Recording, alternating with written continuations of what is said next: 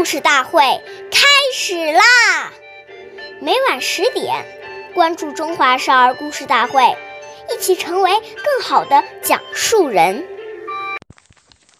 岁月易流逝，故事永流传，弘扬中华瑰宝，传承红色基因。我是中华少儿故事大会讲述人许楚曼，一起成为更好的讲述人。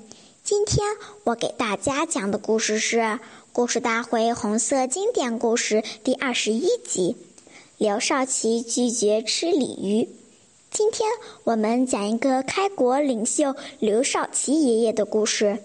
刘少奇爷爷常常是在夜里写作、读书和学习，往往一写就到凌晨三四点，甚至是通宵达旦。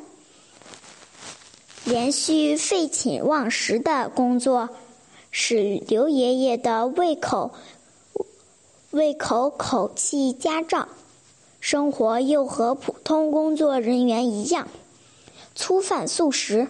身边工作人员对刘爷爷非常敬爱，就让后勤科调河里捉了两条鲤鱼补补身体。刘少奇的辛勤工非常高兴，正要给首长烧一餐加味，但是刘爷爷却婉拒了。他说：“同志们的好意我心领了，眼下战士都吃青菜豆腐渣，我们要做领导的同志要带个好头，同甘共苦呀。”谢谢大家的收听。